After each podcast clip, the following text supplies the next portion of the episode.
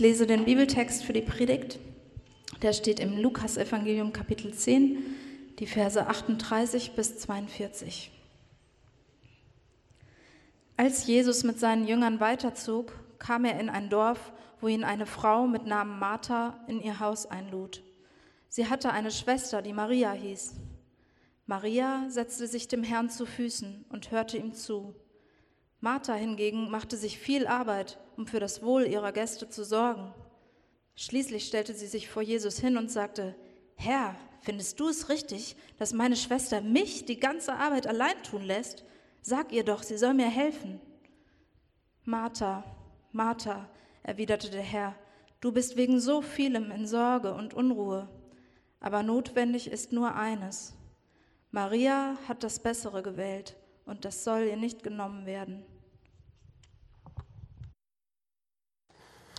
So, jetzt haben wir einen Bibeltext auch noch äh, für ein bisschen mehr Ruhe in unserem Leben vielleicht. Ähm, wir fangen heute, wie gesagt, mit dieser, dieser neuen Serie an und die wird drei Wochen lang, also 21 Tage lang gehen. Und es geht in dieser Serie um Gebet und heute geht es vor allen Dingen um Ruheorte. Einen Ruheort finden in, in unserem vollgepackten, absolut stressigen Alltag. Und ich weiß nicht, wie es euch geht, aber oft genug höre ich das auch von, von mir, von meiner Familie und von vielen meiner Freunde oder von vielen von euch auch hier aus dem Hamburg-Projekt. Die meisten sagen, okay, ich habe keine Zeit. Ich kann das nicht machen, ich habe keine Zeit. Ich, ich weiß noch nicht mal, wie ich die ganzen Sachen zusammenkriegen soll. Es ist einfach viel zu viel. Und keiner, ich habe noch von keinem gehört, der gesagt hat, ich habe Zeit. Kein Problem. Okay? Und deshalb ähm, werden wir uns die nächsten Tage und die nächsten drei Wochen, aber besonders auch heute, über, diesen, über Ruhe Gedanken machen, über Stille und wie man daraus Kraft kriegen kann, damit man das Jahr durchsteht. Und zwar nicht nur einfach so durchsteht, sondern freudig das Jahr durchsteht. Voll Freude und vielleicht sogar mit ein bisschen Glück. Ja, und viele von euch denken vielleicht, okay, ich brauche jetzt Urlaub, aber eigentlich braucht ihr nur einen Ruheort. Regelmäßig. Und einige denken, ich brauche einen anderen Job, aber eigentlich braucht ihr nur einen Ruheort. Oder einige von euch denken vielleicht, oh Mann, ich, ich muss die Kinder jetzt sofort irgendwie aus dem Haus rauskriegen. Die sollen endlich ausziehen. Ja, geht sie aus. Und die Kinder, oh, Mama, Mama, ich bin erst 13, geh zur Uni, geh. Ja, ich weiß nicht, wie es euch geht. Wir denken wahrscheinlich manchmal um ein bisschen mehr Ruhe. Wir brauchen diesen Ruheort. Habt ihr so einen? Habt ihr so einen Ort für euch? Und die Frage ist, wenn ihr den habt oder nicht habt, wie bekommt man den? Wie hält man den? Und die Geschichte hier in Lukas 10, ähm, die zeigt uns das ein bisschen. Das ist die Rede von zwei Frauen, die beide auf der Suche sind nach Ruhe und einen Ruheort wollen eigentlich und brauchen inmitten von Stress und Geschäftigkeit. Ja, es gibt ja eigentlich drei Geschwister, aber wir in dieser Geschichte sind nur zwei und die Geschwister sind Maria, Martha und Lazarus. Das sind Freunde von Jesus und die lebten in einer Stadt in Bethanien. Das ist so vier Kilometer außerhalb von Jerusalem, also so schön suburban. Ähm, und ähm, Jesus reiste eben durchs Land, ist dann zu Fuß gegangen und kam da lang durch Bethanien und seine Freunde haben ihn dann beherbergt ja, um, zu essen und zu trinken und so weiter. Und das lesen wir in Vers 39 bis 42, haben wir das gerade gelesen. Und wenn wir uns den Text ein bisschen genauer anschauen, ähm, dann werden wir, glaube ich, oder ich werde es mit euch gemeinsam herausfinden, was es bedeutet, einen eigenen Ruheort in seinem eigenen Leben zu kreieren. Das steckt da drin. Ja? Und ich fange mal andersrum an. Wenn ich nämlich keinen Ruheort habe, wenn ich keinen Ort habe, an dem ich mal zur Ruhe kommen kann, wenn ich nicht diesen Rhythmus habe, diese Angewohnheit habe, Kraft irgendwo herzukriegen, neue Energie zu kriegen in mein Leben, dann ist zumindest die Chance riesengroß, dass ich irgendwann echt ziemlich frustriert bin. Oder die Chancen stehen gut, dass wir gerade irgendwie leer laufen, dass da nichts mehr ist. Und dass wir müde werden und fertig werden und nicht mehr können. Obwohl das Jahr noch nicht mal richtig angefangen hat. Und deshalb sage ich auch, ein Ruheort ist wesentlich, um ein, um ein spirituelles, geistliches, gesundes Leben zu führen oder zu haben oder zu bekommen. Ja? Lasst mich euch zeigen, am Anfang, lasst mich euch zeigen, was passiert, wenn man keinen Ruheort hat. Das ist die Geschichte, redet nämlich davon. Okay? Lasst mich euch zeigen, was passiert, wenn man keinen Ruheort hat. Erstens, wir fangen damit an, uns Sorgen zu machen und uns zu ärgern und sind überfordert mit so vielen Dingen. Vers 41. Martha beschwert sich bei Jesus, dass sie die ganze Arbeit machen muss und dass ihre Schwester ihr überhaupt nicht hilft und sie fühlt sich überfordert. Ja? Und Jesus kommt dann zu ihr und sagt, Martha, Martha. Ja, mit so einem Seufzer wahrscheinlich auch. Martha. Und dann wisst ihr, jetzt blüht mir nichts Gutes, wenn man so angerät, zweimal. Aber im semantischen, in den semantischen Sprachen, im Hebräischen, in anderen Sprachen, wenn da zweimal der Name benutzt wird, dann hat das ein bisschen eine andere Bedeutung. Dann ist das liebevoll. Ja, wie David, David, David äh, zum Beispiel betrauert seinen Sohn Absalom, Absalom und er ist Absalom, Absalom. Und genauso ist, macht das Jesus hier. Martha, Martha. Das ist eine liebevolle Anrede. Nicht verurteilen, nicht unter Druck setzen, so, er macht dir überhaupt keinen Vorwurf, sondern er sagt, Martha, Martha, ich habe dich so gern, so lieb und du machst dir so viel Sorge und hast so viel Unruhe wegen so vielem. Martha macht sich Sorgen. Ja, wenn wir keinen Ruheort haben, dann fangen wir an, Leute, uns Sorgen zu machen und bekommen Ängste wegen so vielen Dingen, die wir nicht kontrollieren können. Weil wenn wir leer laufen, wenn wir keine Zeit hatten, uns zu fokussieren, auch mal ruhig zu werden, vielleicht sogar auf Gott zu hören, zu beten, dann fangen wir an, Dinge zu machen, die wir vielleicht nie hätten machen sollen. Und es kommt immer mehr und wird immer mehr. Und Sorge hat einen Zwilling. Und dieser Zwilling heißt Stress. Sorge und Stress kommen immer zusammen als Doppelpack. Und wenn ihr euch Sorgen macht, dann wird es normalerweise nur eine kleine Weile dauern und ihr seid gestresst. Ja? Und wenn man gestresst ist, dann wird man irgendwann verunsichert und verärgert.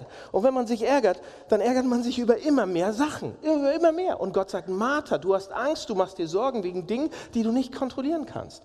Und deine Sorgen äh, sorgen dafür, Sorgen, sorgen dafür, dass du dich emotional ärgerst. Und wenn du dich ärgerst, dann fühlt es sich so an, als wenn um dich herum alles irgendwie zur Belästigung wird und darstellt und dich stört. Und einige von euch wissen haargenau, worüber ich rede, oder? Worüber ist denn Martha so verärgert hier? Offensichtlich war sie verärgert, ja, dass, Jesus mit seinen Jüngern vorbeikommt, so 10 bis 20 Leute kommen sie vorbei und sie muss alle Vorbereitungen alleine treffen. Und Maria, ihre kleine Schwester, saß einfach nur da. Und wer von euch, wer von euch hat schon mal unvorbereitet Besuch bekommen? Ja? So, es klingelt, das Telefon und, und äh, sie, suchen, sie sagen ja, hi, hallo, hey, äh, wir sind gerade auf der Durchreise, aber der Elbtunnel ist komplett dicht und wir haben gedacht, wir fahren mal runter und kommen euch kurz besuchen. Und ihr sagt, oh, na Tag, toll, lange nicht gesehen, kommt ruhig vorbei. Ihr legt auf, Panikmod.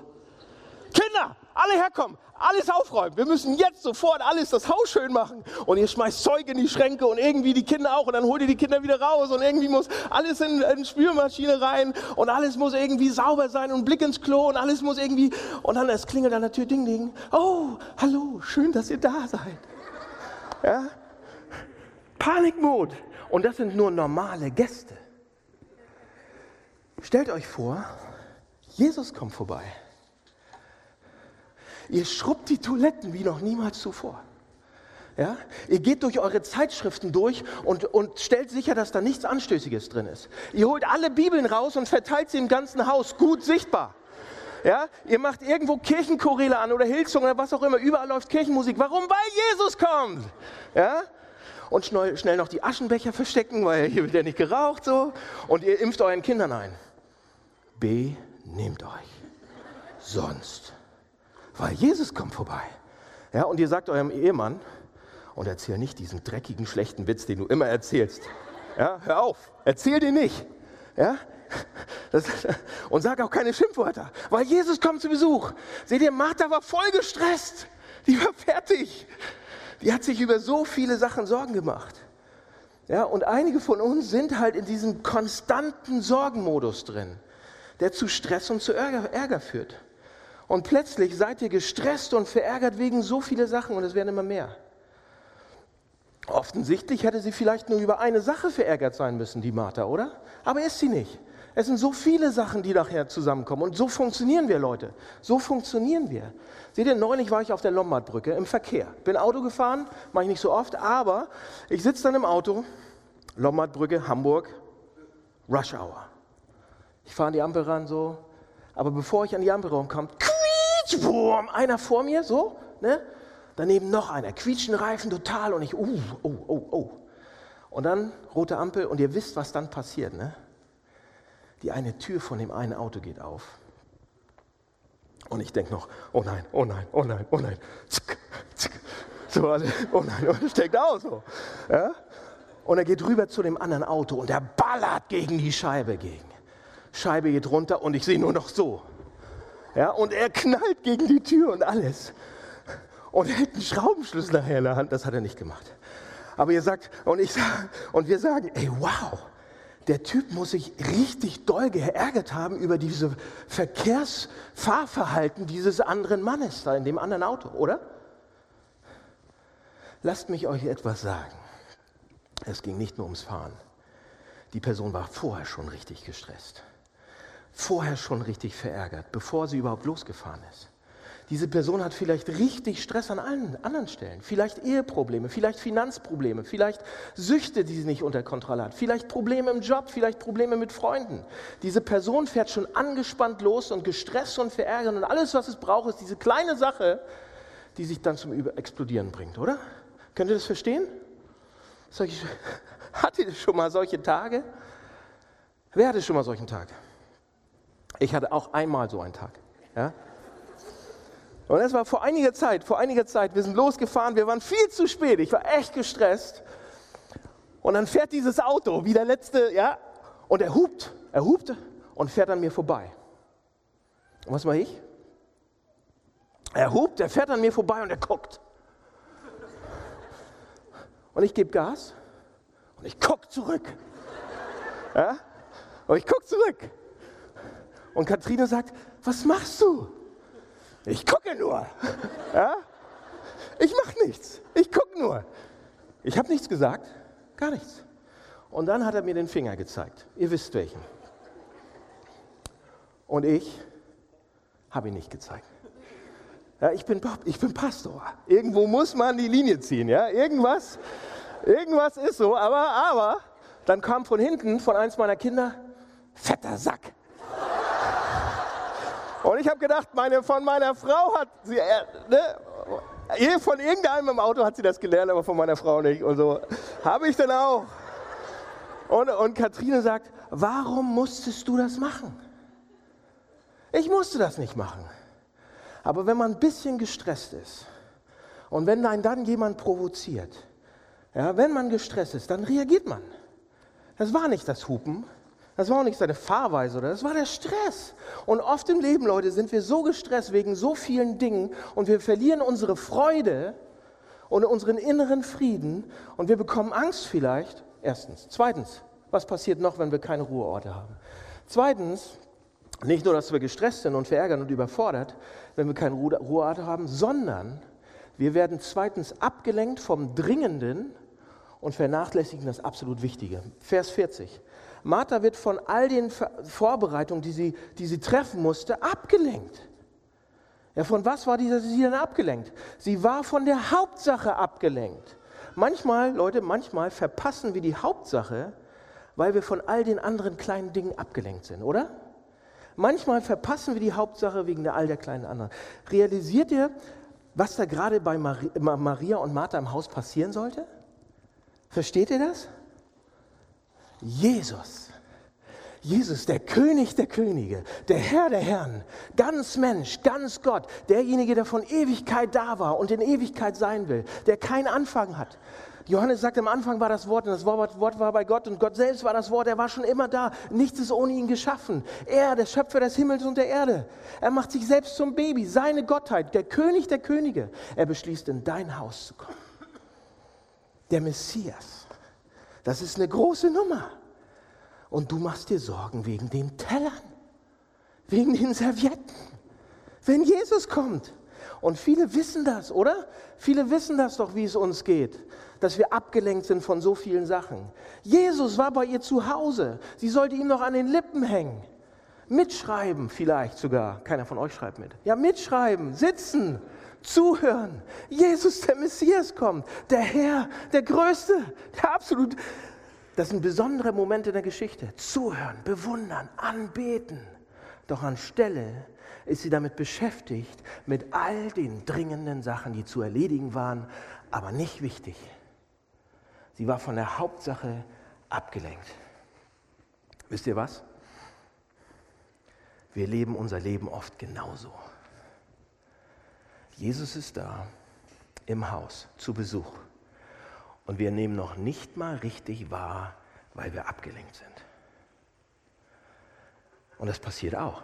Hier, das passiert hier auch. Lass uns mal ehrlich sein. Die Gegenwart des lebendigen Gottes ist hier, jetzt, an diesem Ort. Der König der Könige ist in diesem Saal. Das Wort Gottes wird aufgemacht. Wir gucken es uns an. Gott spricht. Wir hatten eine tolle Lobpreiszeit, eine Anbetungszeit, haben gesungen. Und man ist trotzdem nicht hier. Doch, doch, Pastor, doch, ich bin hier. Ich weiß, ihr seid hier, aber klopf, klopf, ist da jemand? Einige von euch haben das perfektioniert. Diesen starren Blick, ich kenne den.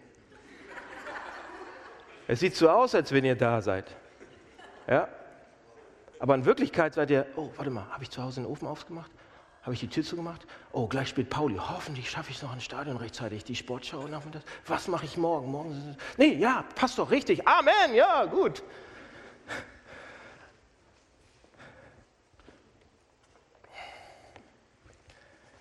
Manchmal kann Gott da sein, Jesus ist präsent und wir verpassen das Wichtige, weil wir von all den dringenden Sachen abgelenkt sind.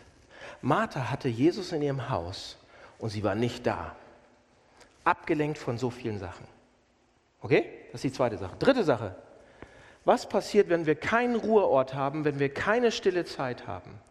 Drittens, wir tappen in die Selbstmitleidsfalle. Ich hau immer noch einen raus, ne?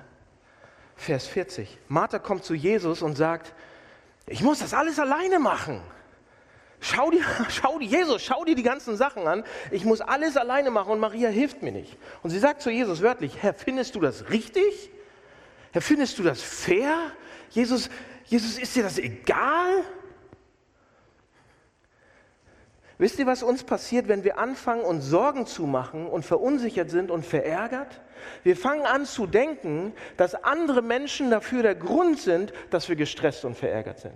Wir fangen an, uns auf uns selbst zu fokussieren die ganze Zeit. Und das bedeutet Selbstmitleid. Und wenn wir dann selbstmitleidig sind, sozusagen, oder waren, dann denken wir, allen bin ich egal.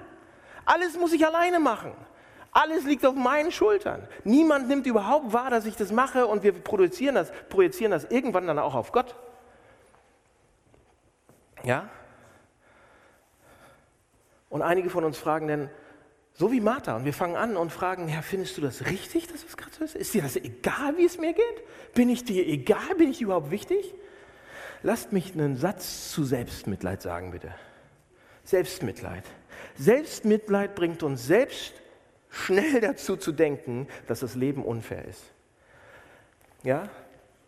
ja ich habe diesen Teil auf meinen Schultern zu tragen. Ich bin total gestresst, weil andere Leute eben ihren Teil nicht dazu beitragen. Das ist unfair. Wenn die nur ihren Job machen würden, dann könnte ich bessere Dinge tun. Denen ist das, das egal. Ihr ist das egal. Ihm ist das egal. Und ich weiß jetzt nicht, ob Gott es nicht auch egal ist und ihr fokussiert euch darauf, wie unfair das Leben gerade im Moment ist und ihr fokussiert euch darauf, dass ihr ein Opfer irgendwie geworden seid von irgendeiner Sache, dass andere Leute ihren Ball fallen lassen haben und so weiter. Und ich sag euch, liebe Leute, überall, wo Selbstmitleid, wo ich Selbstmitleid gesehen habe, da ist keine Freude mehr.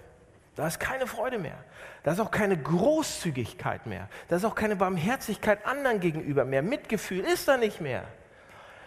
Man kann nicht Selbstmitleid und Freude zur gleichen Zeit haben. Selbstmitleid frisst Freude auf. Und man ist dann nicht fokussiert irgendwie oder auf Gott fokussiert vielleicht sogar, wenn man selbstmitleidig ist. Seht ihr, Selbstmitleid hat einen Fokus und dieser Fokus ist man selbst.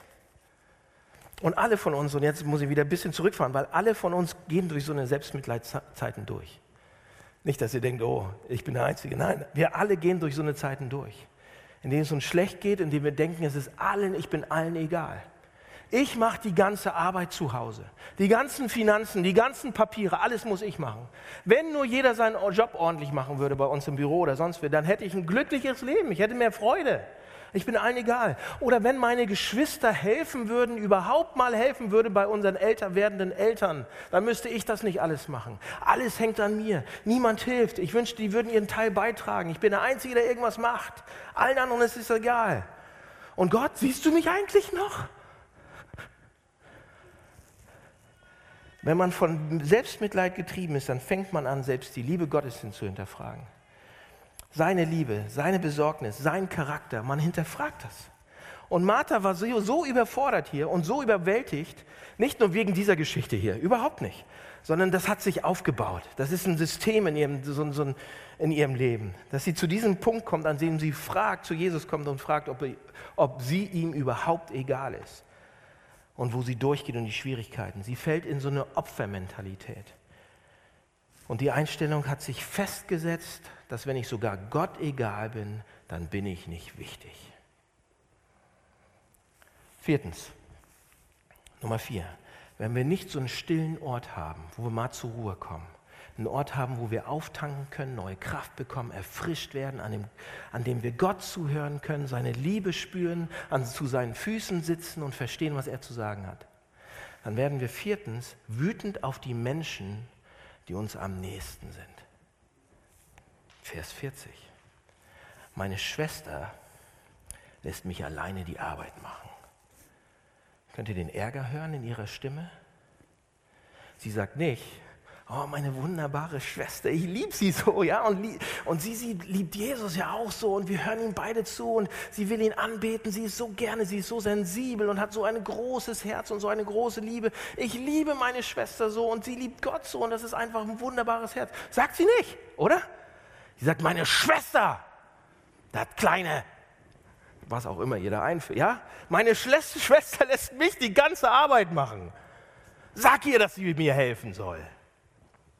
Spürt ihr den? Also, ich habe jetzt ein bisschen übertrieben, aber das kann man schon da reinlesen. Das könnte schon so ein Ton gewesen sein. Seht ihr, was ich lernen musste, ist, wenn wir keinen Ruheort haben und wenn wir überfordert sind und gestresst werden und verärgert und verunsichert und wütend und wir wissen, wir sollten nicht so sein und normalerweise sind wir ja auch nicht so. Aber oft genug explodieren wir dann in bestimmten Situationen oder verhalten uns verletzend oder überproportional. Und was dann passiert ist, dass wir das dann auf andere Leute schieben. Ihnen die Schuld dafür geben sogar noch. Und wir denken, wir denken das sogar, dass die anderen Leute uns dazu gebracht haben, dass wir jetzt uns so fühlen. Und wenn sich die anderen Leute nur um uns herum verändern würden, dann wäre das anders. Ja? Also schieben wir es weg und sagen, wegen, wegen ihnen bin ich sauer. Wütend, überfördert, gestresst, wenn, wegen meinem Chef, der mich von, so viel von mir abverlangt und so wenig dafür bezahlt. Wegen meinem Ehemann, der nicht einen Finger rührt und mir mit den Kindern hilft, der überhaupt nichts tut. Ich muss alles machen. Wenn er nur ein bisschen proaktiver wäre oder mein Mann wäre, dann wäre es nicht so schlimm. Dann würde ich mich nicht so fühlen. Oder wegen meinen Eltern, die überhaupt nicht helfen. Die helfen nur anderen und ihren dummen Freunden, aber die rühren keinen Finger, um irgendwie uns zu helfen, mir zu helfen. Wenn sie helfen würden, wäre ich anders. Also werden wir wütend auf die Leute um uns herum und ärgern uns, weil wir denken, wenn die anders wären, würde ich keinen Stress mehr haben. Puh, Martha ist in Selbstmitleid reingerutscht und ist wütend auf ihre Schwester. Sie gibt ihr die Schuld daran, wie es ihr geht. Und was sie noch macht, ist, oh, sie vergleicht sich mit ihr. Sieh dir meine Schwester an, vergleich uns mal. Ich mache viel mehr als sie. Ich bin, ja, ich vergleiche mich mit meiner Schwester und es fühlt sich so an, als wenn sie das gute Teil gerade hat und ein besseres Leben als ich. Ich racke mich ab. Und lasst mich auch eine Sache sagen, Leute. Niemand, niemand profitiert von Vergleichen. Niemand. Ja, und wenn ich keinen Ruheort habe, wenn ich keinen Ort habe, wo ich das mal reflektieren kann und zur Ruhe kommen kann, an dem ich Gott begegnen kann und er euch in, oder uns dann in dieser Ruhezeit auch mal einen Wert zuspricht, seine Liebe zuspricht, dann stehen die Chancen, Chancen ganz gut, dass wir, dass wir immer wieder in so einen Vergleichsmodus fallen. Dass wir in so einen dauernden Wettbewerb reingehen. Und dieses Vergleichen, Leute, ist heute doch schlimmer als jemals zuvor, oder? Ihr wisst, ja, diese Generation, die nächste und noch nächste und so weiter, wir, wir sind noch viel mehr davon betroffen als die davor. Jedes Mal, wenn irgendjemand ein Video postet oder ein Bild postet oder auf Insta oder auf Facebook, Facebook oder Snapchat, wie die alle heißen. Und man postet doch, Leute, die Leute posten noch keine hässlichen Bilder, oder? Habt ihr das mal gesehen, dass jemand hässliche Bilder mit Absicht postet? Nein, man postet nur gute Bilder. Und allein zu Hause denkt man, oh, ich hätte auch gern so eine Freunde, oh, ich wäre auch gern da gewesen und so ein Essen hätte ich auch gern und so ein Lächeln. Und man sieht überhaupt nicht, dass das Lächeln nur aufgesetzt war, dass das Essen gar nicht das eigene Essen war und dass die Freude, Freunde danach im dicksten Streit auseinandergehen. Seht ihr, Psychologen und Soziologen fanden heraus, dass Einsamkeit, Depression und Selbstmordgedanken und Angstzustände heute so hoch sind wie niemals zuvor. Und zu einem Teil führen sie das zurück, weil wir so super connected sind und weil wir uns dauernd, dauernd, dauernd vergleichen mit allem und jedem. Und wenn wir uns dauernd digital mit anderen vergleichen, werden wir immer verlieren. Wir werden immer verlieren, weil es immer nur das Highlight der besten Momente, weil es immer nur die Highlights der besten Momente sind, mit denen wir uns vergleichen müssen. Übrigens, Leute, das ist nicht nur digital so. Für alle von uns, die noch analog groß geworden sind. Ja, selbst analog vergleichen wir uns. Vergleichen ist eine Krankheit. Vergleichen wir uns mit ja nicht mit den schlechtesten Eigenschaften der anderen, sondern mit den besten. Ja? Sie ist hübscher, sie ist schlanker, sie hat mehr Freunde. Schau dir mein mieses Leben an. Und wenn wir uns vergleichen, denken wir dann irgendwann dann auch, dass wir die Einzigen sind, die die Probleme haben, dass wir die Einzigen sind, die diese Dinge nicht gebacken bekommen, dass wir die Einzigen sind, die einsam sind und so weiter, die die Freude, die keine Freunde haben. Seht ihr, Martha weit vor Social Media kämpfte bereits damit, das, sich mit ihrer Schwester zu vergleichen. Und das führt zu Frustration. Und Frustration ist der Graben zwischen der Realität, wo wir sind, und unseren eigenen Erwartungen. Und wenn wir dann keinen Ruheort haben, wenn wir dann keinen Ort haben, wo wir still sein können, wo wir zur Stille kommen können, wo wir Gott treffen können, wo wir ihm zuhören können, wo wir Prioritäten ordnen, wo wir vielleicht ihn was sagen hören zu uns, die Chancen stehen gut, dass ihr 2020 mit vielen von diesen Sachen zu kämpfen haben werdet, die ich gerade aufgezählt habe. So, wie kommen wir da raus? Das ist mein Schluss. Jesus antwortet jetzt. Ja? Jesus antwortet in Vers 41 und 42. Da antwortet Jesus Martha. Du bist wegen so vielem in Unruhe und, und, und Sorge, aber notwendig ist nur eins. Eins. Notwendig ist eine Sache. Seht ihr, wenn ich euch drei geben würde jetzt, dann würde ich sie alle vergessen. Jesus sagt, es ist eine Sache nur. Eine Sache. Eine Sache ist notwendig. Nicht drei, nicht fünf, nicht sieben, nicht 95. Eine. Ja, was meinst du damit, Jesus? Eine Sache. Was ist diese eine Sache? Wenn du das eine tust, sagt Jesus, hat das Auswirkungen auf alles andere. Wenn du diese eine Sache richtig hinbekommst, hat es Auswirkungen auf alle anderen Sachen in deinem Leben. Auf deinen Körper, auf deinen Verstand, auf deine Seele, auf deinen Geist, auf deine Freude, auf dein Glück, auf dein Erfülltsein mit dem Heiligen Geist.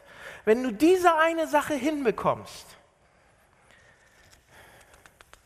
verändert sich alles. Wenn du diese eine Sache nicht hinbekommst, wird alles andere darunter leiden.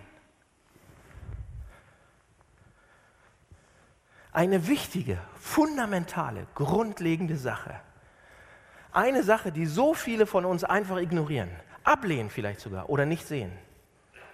Das ist die eine Sache, Leute, die einen riesen Unterschied in diesem Jahr machen kann.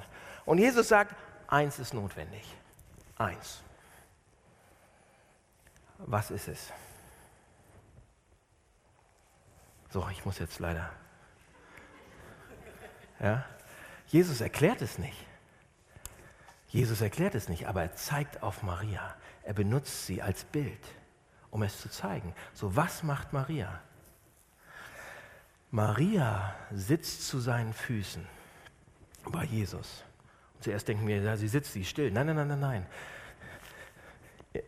In der damaligen Zeit, in diesen Zeiten, ja, im Griechischen auch, wenn man das benutzt, da sitzt jemand zu den Füßen, ja, da saß jemand zu den Füßen von Gamaliel, so ein großer Lehrer und so weiter.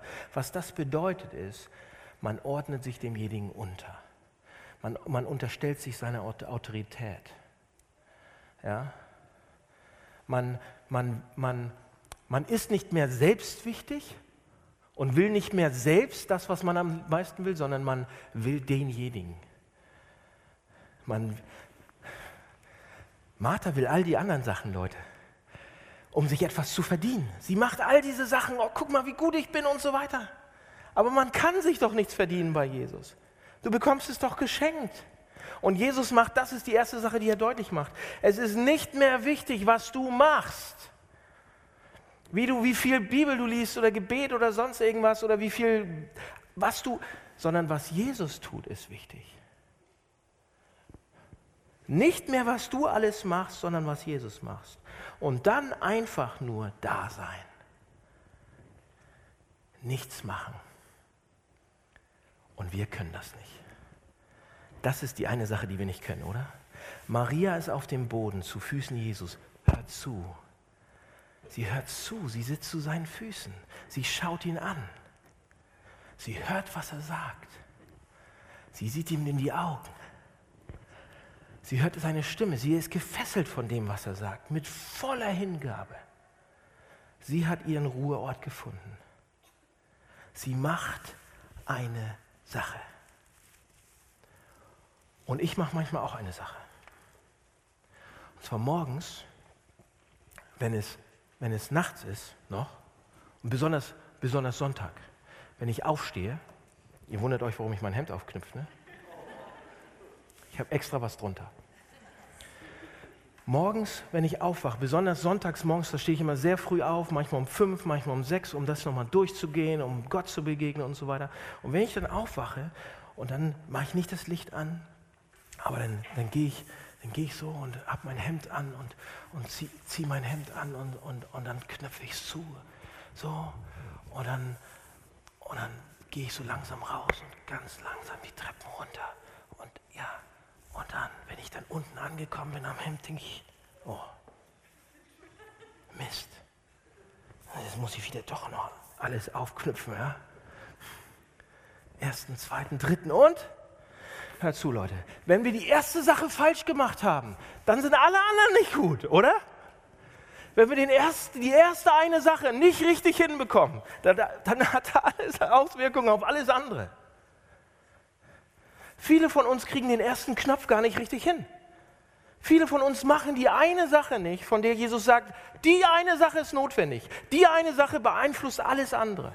Die eine Sache, mir zuzuhören, mit mir zu reden, Gebet und Lesen und so weiter. Die eine Sache. Ich habe jetzt was vor mit euch. Ich würde jetzt gern kleine Pause machen. Wir werden kein Abendmahl haben heute, sondern wir werden jetzt einmal uns einmal ruhig werden und das, das vielleicht verarbeiten, was ich gerade gesagt habe. Und werden über diese eine Sache nachdenken. Und wir werden ein, ein Lied zusammen singen. Und nach dem Lied würde ich gerne anstelle des Abendmahls euch herausfordern. Euch herausfordern mit mir gemeinsam. Ich erkläre, wie wir das machen wollen. Ich will euch herausfordern als Kirche, als jeden Einzelnen auch, dass wir gemeinsam die nächsten 21 Tage gemeinsam diese eine Sache machen. Diese Sache einüben. Und ich verspreche euch, das wird ein Unterschied in eurer Freude, in eurem Glück, in eurer Beziehung zu Jesus, in eurer Beziehung zu anderen. Okay? Also lass, ich bin schon ganz heiß. Lass einmal zur Ruhe kommen, einmal mit der Band singen, einmal an Jesus denken und wie er sagt, Martha, Hamburg-Projekt, Leute, diese eine Sache ist notwendig. Lass uns singen.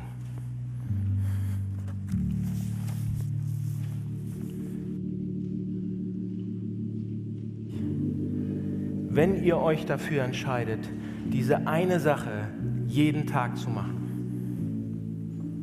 Die eine Sache, von, Jesus, von der Jesus sagt, das ist die Hauptsache, die ihr richtig machen müsst. Der erste Knopf, was ist, wenn ihr in 2020 anstelle abends ins Bett zu gehen und die letzte Sache, an die ihr denkt, sind die Nachrichten, die ihr gerade gesehen habt? Und der Krieg und der Terror und, und wie mit dem Säbel gerasselt wird und die Bomben, die fallen und die Tragödien, die es gibt überall in der Welt und Gewalt und Mord und Totschlag, Vergewaltigung. Ja? Und so geht ihr ins Bett und, und ihr geht sorgenvoll ins Bett dann. Und morgens, wenn ihr wach werdet, und macht schon wieder die Nachrichten an oder euer Handy und Social Media und seht noch mehr von diesen politischen Kämpfen und all das Negative in den Berichterstattungen. Und ihr geht ja aus dem Haus raus und ihr habt euren Kopf und eure Denke damit schon voll gemacht. Am Anfang des Tages. Mit all diesen Sachen, die schon falsch laufen in der Welt. Und ihr kommt in den Raschauer dann, in den Verkehr in Hamburg und der dichte Elbtunnel und alles wird durch die Stadt äh, geleitet und dann noch am Hauptbahnhof. Wieder ein so Feuerwehreinsatz wegen und es ist kalt und grau. Und in dem Moment, in dem er ins Büro kommt, ist die Stimmung schon schlecht. Aber was würde passieren, wenn ihr euch entscheidet, die eine Sache, auf die es ankommt, jeden Tag zu machen? Ihr steht morgens auf und bevor ihr euer Handy anschaltet oder die Nachrichten hört oder Social Media guckt, bevor irgendetwas anderes in euren Kopf kann, was ist, wenn die eine Sache von Anfang an, ihr sucht euch euren Lieblingsplatz, irgendwo, euren Sessel, eine Couch, in der Küche oder im Wohnzimmer, wo auch immer, und ihr nehmt euch eure Bibel. Und die erste Information, die ihr an diesem Tag bekommt, die erste Sache, die ihr an diesem Tag so lest, reinbekommt, ist Gottes Wort und ihr lest einen Psalm oder ihr, und, und ihr, ihr hört, was Gott euch zu sagen hat. Und ihr atmet. Und ihr sagt, sprich zu mir. Ich höre zu. Und alle eure Sorgen und Lasten, die ihr so rumschleppt, ja? Und ihr sagt, alle meine Sorgen werf, werf ich auf ihn, denn er sorgt für mich. Gebt Gott diese Sachen, gebt sie ihm. Und ihr erinnert euch daran, dass Gott souverän ist und dass der Heilige Geist zu euch sprechen kann und zu euch spricht. Und ihr füllt euch mit einem Verständnis und einem Gefühl von seiner frischen Liebe jeden Tag neu. Die ist nämlich frisch und neu und gewaltig und stark jeden Tag. Und wenn du dann in dein Auto steigst oder in die S-Bahn oder auf dein Fahrrad, dann hast du die eine Sache bereits gemacht. Und wenn dir dann, dann jemand die Vorfahrt nimmt, dann kannst du sagen, ach, oh Mann, diese verrückten Hamburger Autofahrer, ja. Und du kannst vielleicht sogar lächeln und sagen, ich behalte meine Freude. Ich behalte meine Freude. Oder ihr kommt ins Büro und ihr sagt, danke, dass ich einen Job habe. Ja? Und wenn du die Leute siehst, dann siehst du sie nicht als Probleme, sondern als Gottes Schöpfung und als Menschen, die du lieben darfst. Und wenn du durch den Tag gehst, dann hast du die eine Sache bereits gemacht die dich erfrischt, die dich auftankt. Deinen Ruheort hast du bereits besucht sozusagen an dem Tag. Du bist schon aufgetankt, du hast Energie, weil du die eine Sache am Tag schon gemacht hast. Seht ihr, ich mache das seit Jahren, dass ich mir Zeiten in meinem Kalender richtig reinbaue, mit Absicht, um diese Zeiten zu haben. Seit Jahren habe ich am Dienstagmorgen mit einigen von euch eine, eine Zeit, in der wir beten, eine Stunde lang. Und jedes Mal, und das wird mir von den anderen auch erzählt, weitererzählt, gespiegelt und so weiter. Und sie sagen, ey, diese eine, diese eine Stunde am Dienstagmorgen, die verändert meinen ganzen Tag. Das ist anders. Ich gehe den Tag anders an, weil ich die eine Sache schon gemacht habe. Eine Sache am richtigen Platz. Ich hatte meine Zeit zu den Füßen von Jesus, um ihm zuzuhören, um zuzuhören, um aufgefüllt, um gestärkt zu sein. Und das verändert meinen Tag, weil ich die eine Sache bereits gemacht habe, die wichtigste Sache. Und hier ist meine Frage. Wie läuft das bei euch im Leben gerade mit der einen Sache? Habt ihr überhaupt schon mal gemacht? Ja? Wenn das was Neues für dich ist, dann lass uns anfangen gemeinsam. Wenn ihr gerade damit struggelt, dann lasst uns das wieder neu anfangen jetzt. Egal, und, und Leute, egal wann, ob morgens, mittags, abends, S-Bahn, Auto, das ist mir egal. Aber ich fordere euch heraus. Das darf ich. Dafür habt ihr mich. Ihr braucht diese eine Sache diesen Ruheort mit Jesus. Und sie sagt, Pastor, hör zu, ich habe so viel um die Ohren, ich schaff's einfach ich habe keine Zeit. Vielleicht. Was ist, vielleicht, wie könnte es sein, wenn du nur fünf oder zehn Minuten nimmst? Das ist die Herausforderung für die nächsten 21 Tage. Warum 21? Weil 21 Tage brauchen wir, um ein, eine Gewohnheit zu verändern. 21 Tage. Und ich weiß nicht, wer ihr seid. Ich weiß aber, dass es eine Einladung gibt von Gott in den nächsten 21 Tagen, ihm zu begegnen, ihn neu kennenzulernen, Sorgen abzugeben und so ins Jahr reinzugehen. Und wer dann noch will, der kann fasten und beten in den nächsten 21 Tagen zusammen. Das werden wir machen. Wir werden jeden Tag auf der Website, Social Media, wie auch immer, vielleicht sogar eine E-Mail, weiß ich noch nicht. Aber auf diesen Sachen werden wir euch einen Vers geben, 21 Tage, wo ihr morgens das Erste, was ihr seht, kann das sein, mit dem wir gemeinsam lesen und ihr könnt dafür und ihr könnt miteinander mit uns beten. Ja? Fasten, wer dann will, kann das auch noch machen. Ja, und Leute, wenn ihr nur, lass mich eine Sache zu Fasten sagen. Wenn man nur fastet und nicht betet, dann ist es eine Diät. Okay? Da fehlt doch was, oder? Betet lieber und fastet nicht. Aber macht beides zusammen gerne. Mit uns zusammen. Was auch immer ihr fastet. Fasten und beten. Der ganze Grund von Fasten ist doch beten. Lasst uns das 21 Tage lang machen. Und Leute, noch eine Sache. Und fastet nicht, um irgendwie vor Gott besser dazustehen. Fastet nicht, um Buße zu tun oder irgendwie. Dann braucht ihr nicht fasten. Das würde Gott beleidigen. Jesus hat den Preis bezahlt, 100 Prozent. Deshalb brauchen wir doch nicht fasten. Gott liebt uns. Und wir können nichts dafür tun, um, um dem etwas zu, hinzuzufügen oder dass wir da was wegnehmen können. Überhaupt nicht. Wir fasten nicht, um vor Gott besser dazustehen. Wir beten nicht, um vor Gott besser dazustehen. Wir stehen perfekt wegen dem, was Jesus am Kreuz getan hat, vor Gott da. Aber wir fasten und beten, damit wir Gott intensiver suchen. Und damit er uns sagen kann, was er von uns will in diesem Jahr, auch als Kirche. Lasst uns das zusammen tun. Wir fasten, damit wir Gott intensiver suchen und der Hunger, den wir dann haben, der kann uns daran erinnern, an unser spirituelles Bedürfnis zu Gott. Lasst mich beten. Jesus, wir brauchen dich in diesem Jahr. Wir sind deine Kirche, wir sind deine Menschen, wir sind dein Leib. Und wir wollen von dir hören, was du hast für uns für dieses Jahr. Mit allen Herausforderungen, mit allen Chancen. Und wir bitten dich auch für uns persönlich, dass du uns zeigst, was du für uns hast. Für Aufgaben. Und wir bitten dich, bring uns bei, dass bei dir Kraft gibt in der Ruhe. Dass es Energie gibt aus der Stille